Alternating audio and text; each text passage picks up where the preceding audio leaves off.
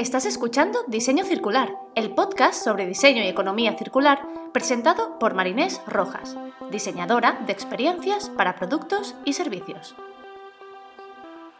En este espacio, Marinés junta su pasión por la creación de negocios con su amor por el planeta y el hacer las cosas de otra manera.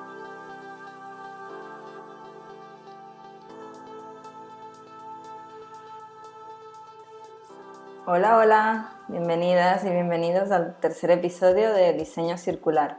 Muchísimas gracias por todo el feedback que me habéis enviado durante estas dos semanas. La verdad que ha sido increíble la, acogida, ver a tanta gente moviéndose en la misma dirección y con ganas de cambiar las cosas desde las bases. Estoy súper contenta con los resultados del podcast y de las interacciones. Muchas gracias por vuestro feedback. Hay muchas ganas de hacer cosas, pero a veces es difícil empezar. Justo el otro día, comentando con una amiga, me decía que estaba muy interesada en participar en proyectos sociales y medioambientales, pero que hay tantos que no sabe por dónde empezar. Y la verdad es que sí, no nos vamos a engañar, hay muchos problemas en el mundo y no es fácil decidir en qué enfocarse para crear impacto positivo. Que si pobreza, hambre, contaminación, cambio climático, educación, salud, desigualdad, violencia, sexismo, racismo, uff, podría estar así mucho rato por desgracia. En todo el mundo están pasando mil cosas y tanto a nivel local como global las problemáticas varían. No hay que ir muy lejos y tampoco hay que ir a África. Delante nuestro, en nuestro barrio, en nuestra comunidad, en nuestra provincia, pasan cosas. La verdad que puede ser bastante abrumador, pero una manera de empezar a diseñar y pensar soluciones o conocer problemáticas es, por ejemplo, con los ODS, los Objetivos de Desarrollo Sostenible y la Agenda 2030. Pero primero, antes de seguir, ¿Qué significa la sostenibilidad o desarrollo sostenible? La sostenibilidad, si buscamos en el diccionario, describe cómo los sistemas biológicos se mantienen productivos con el transcurso del tiempo garantizando el equilibrio entre crecimiento económico, cuidado del medio ambiente y bienestar social. Estos tres elementos están interrelacionados y son todos esenciales para el bienestar de las personas y las sociedades. Vaya definición, vale, un poco larga y un poco densa, pero bueno, si nos centramos en el concepto de base, si vamos al grano, la sostenibilidad trata de garantizar las necesidades del presente, las necesidades que tenemos hoy, sin poner en peligro los recursos del mañana. Y esto de la Agenda 2030, ¿qué es? Y los ODS, porque todo tiene que tener palabras tan raras. La Agenda 2030 o 2030 es un acuerdo aprobado en septiembre de 2015 por más de 193 jefes de Estado y de Gobierno en la histórica Cumbre del Desarrollo Sostenible. En esta cumbre se adoptaron un conjunto de objetivos globales para erradicar la pobreza, proteger el planeta y asegurar la prosperidad para todos como parte de una nueva agenda de desarrollo sostenible. Esta agenda contiene 17 objetivos de aplicación universal que, desde el 1 de enero del 2016, en el Acuerdo de París entraron en vigor y rigen los esfuerzos de los países para lograr un mundo sostenible en 2030. No es la primera vez que se hace algo parecido. Los 17 Objetivos de Desarrollo Sostenible, ODS, son herederos de los 7 Objetivos de Desarrollo del Milenio, ODM, definidos en septiembre del año 2000 en la Cumbre del Milenio de las Naciones Unidas. Los ODS, al igual que sus antecesores, buscan ampliar los éxitos alcanzados con ellos, así como lograr aquellas metas que no fueron conseguidas aprendiendo de los errores del pasado.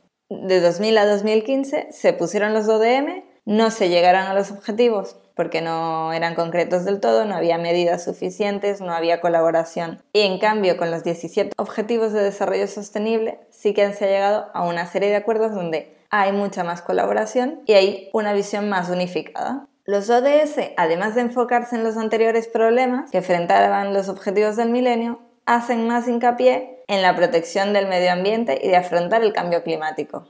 Desde el 2000 al 2015 han aparecido nuevos estudios científicos que demuestran el cambio climático, los problemas que nos va a traer como sociedad y por eso en los ODS uno de los puntos más fuertes es enfrentar el cambio climático y sus consecuencias. Hacer frente al cambio climático y fomentar el desarrollo sostenible son dos caras de la misma moneda, que se refuerzan mutuamente. No se puede atacar una cosa sin atacar la otra. Cada objetivo tiene metas específicas que deben alcanzarse en los próximos 10 años. Si, por ejemplo, sois del mundo tecnológico y trabajáis en entornos Agile o entornos Kanban, Scrum, normalmente cuando se fijan objetivos, estos objetivos tienen unos subobjetivos y a su vez unas tareas muy concretas. En el caso del entorno tecnológico hablamos de épicas, stories y tasks, en este caso, si hacemos una extrapolación, tenemos lo que son los objetivos de desarrollo sostenible. Cada objetivo de esto tiene unas metas específicas y para llegar a cada meta específica, a nivel gubernamental o a nivel empresarial o personal, se llegará a una serie de tareas que dependerá del sitio donde esté y de los recursos disponibles para llevar a cabo ese ODS, para buscar una solución. Los 17 objetivos de desarrollo sostenible son 1. Fin de la pobreza. 2. Hambre cero. 3. Salud y bienestar. 4. Educación de calidad. 5. Igualdad de género. 6. Agua limpia y saneamiento. 7. Energía asequible y no contaminante. 8. Trabajo decente y crecimiento económico. 9. Industria, innovación e infraestructura. 10. Reducción de las desigualdades. 11. Ciudades y comunidades sostenibles. 12. Producción y consumo responsables. 13. Acción por el clima. 14. Vida submarina. 15. Vida de ecosistemas terrestres. 16. Paz, justicia e instituciones sólidas. Y el último objetivo, el 17, es uno de los más importantes, ya que hará que el resto de objetivos sea posible. Y es el objetivo que tiene dentro de las alianzas para lograr los objetivos es decir, todas las partes que se tienen que juntar y organizar para llevar a cabo esos 16 objetivos, que no estaría fácil ya que se tienen que poner de acuerdo un montón de países con un objetivo en común.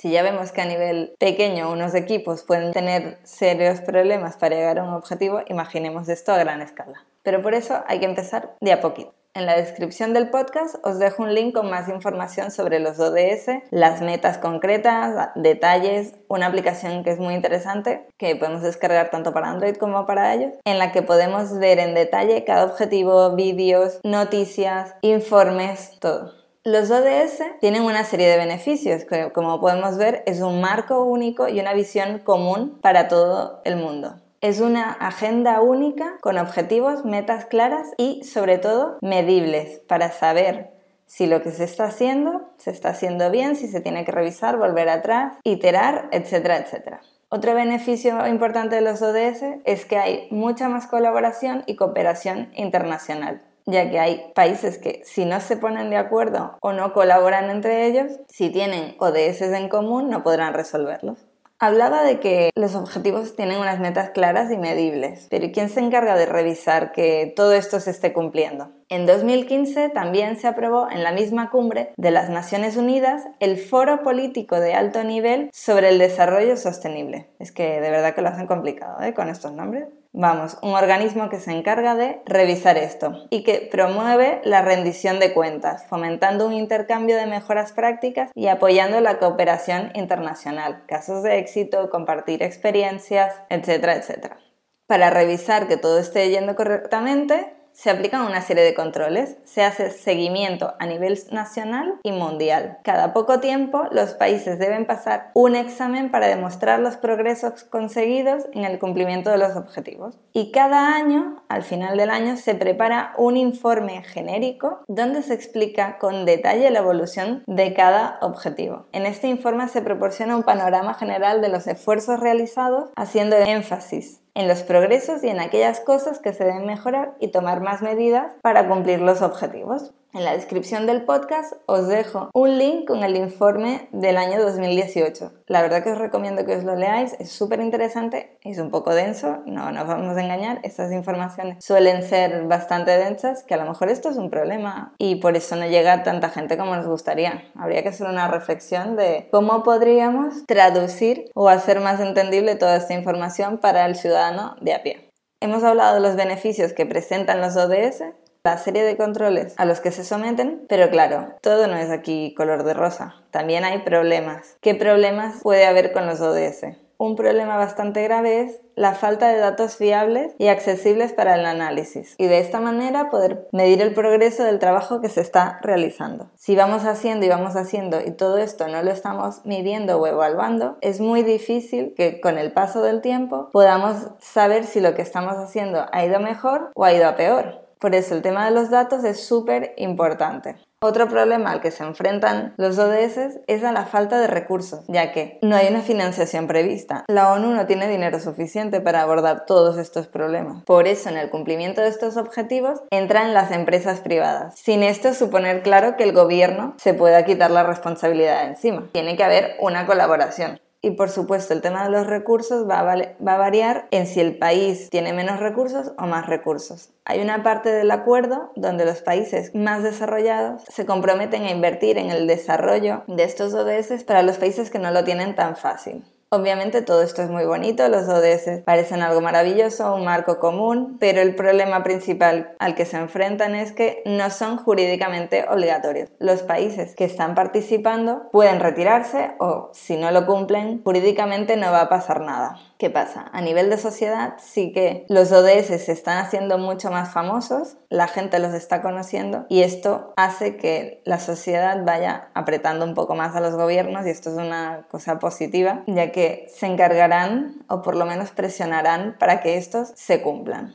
Los ODS son una apuesta muy ambiciosa que nos proveen de una visión clara y de unos objetivos comunes para trabajar. Pero todavía falta la parte más difícil, el cómo. Tenemos el objetivo, tenemos la visión de hacia dónde queremos ir, nos falta el mapa, cómo vamos a llegar hasta ahí. Como es esperar, muchas organizaciones todavía carecen de estrategia, de herramientas y de la cultura necesaria para crear un plan de acción tangible. Si todavía a las empresas le cuesta ir con su propia visión y objetivos de empresa, imaginaros con una visión y objetivos ajenos, que no deberían ser ajenos, debería ser común para todo el mundo y nos tendríamos que sentir todos identificados, pero bueno, la realidad ahora mismo es la que es. Os voy a poner un par de ejemplos que son españoles. La primera empresa se llama Juga y Juga, Jugar y Jugar. Es una empresa catalana de juguetes producidos de manera ética y que estimulan la imaginación. Esta empresa no trabaja solo un ODS, concretamente trabaja los ODS 4, educación de calidad, 5, igualdad de género, 12, producción y consumo responsable, 13, acción por el clima y 16, paz, justicia e instituciones sólidas. Os voy a dejar links a estas empresas y con mucha más información para que veáis todo lo que están haciendo.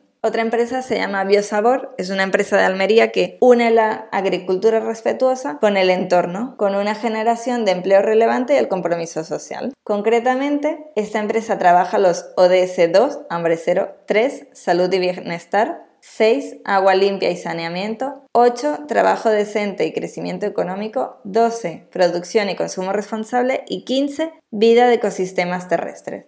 Cuando hablamos de soluciones para los ODS, tendemos a pensar en ideas muy grandes que lo resuelvan todo y ahí está el error. Como en los ejemplos anteriores, nos damos cuenta que hay que actuar de manera local y pensar de manera global. No solo están atancando un problemilla, están pensando en las posibilidades que tienen, siguen una estrategia para trabajar esos ODS. Debemos actuar de manera colectiva, informarnos y tomar responsabilidad sobre nuestras acciones y las consecuencias de estas. Todos somos parte fundamental en la solución a tan grandes problemas. Espero que con estos objetivos tengáis un poco más claro en dónde hay que crear impacto positivo o si no tenéis ideas de proyectos o no sabéis en, en qué trabajar, pensad en los ODS como un punto de partida. En la descripción os dejo un montón de links informativos con acciones concretas que puedes llevar a cabo hoy mismo. Espero que con los ODS veáis que hay muchas posibilidades en donde actuar y que falta mucho por hacer. Y hasta aquí el tercer episodio de Diseño Circular. Espero que os haya gustado y que os haya resultado interesante conocer la temática de los ODS y que os anime a actuar, aunque sea a pequeña escala, en estos problemas. En diferentes provincias, por ejemplo aquí en Barcelona, cada poco tiempo se hacen formaciones o eventos donde se trabajan los ODS. A principios de año participé en un evento organizado por Cosmoacción de la Caixa, en el que trataba como tema principal tres ODS y nos reuníamos en equipo para trabajar durante un fin de semana como una hackathon, una un reto de estos utilizando metodologías de diseño. Si os interesa, os dejo el link en la descripción porque ahora en octubre hacen otro evento aquí en Barcelona. Si quieres saber más información de cómo he llegado hasta aquí, quién soy y qué puedes hacer tú, accede a www.diseñocircular.marinesrojas.com. Puedes escuchar Diseño Circular desde las principales plataformas de podcast como Spotify, Apple Podcasts, Google Podcasts, iVoox, Anchor y en mi web diseñocircular.marinesrojas.com. Y si te ha gustado, no olvides suscribirte y valorar el episodio. Tu feedback es bienvenido y me ayuda muchísimo a seguir aprendiendo, crecer y ofrecerte el mejor contenido. Si quieres contactarme, escríbeme a hola.marinesrojas.com o por LinkedIn, que también soy bastante activada por ese canal. Y nada, recuerda, si la vida es circular, ¿por qué todavía pensamos de manera lineal? Nos vemos el próximo viernes. Un abrazo.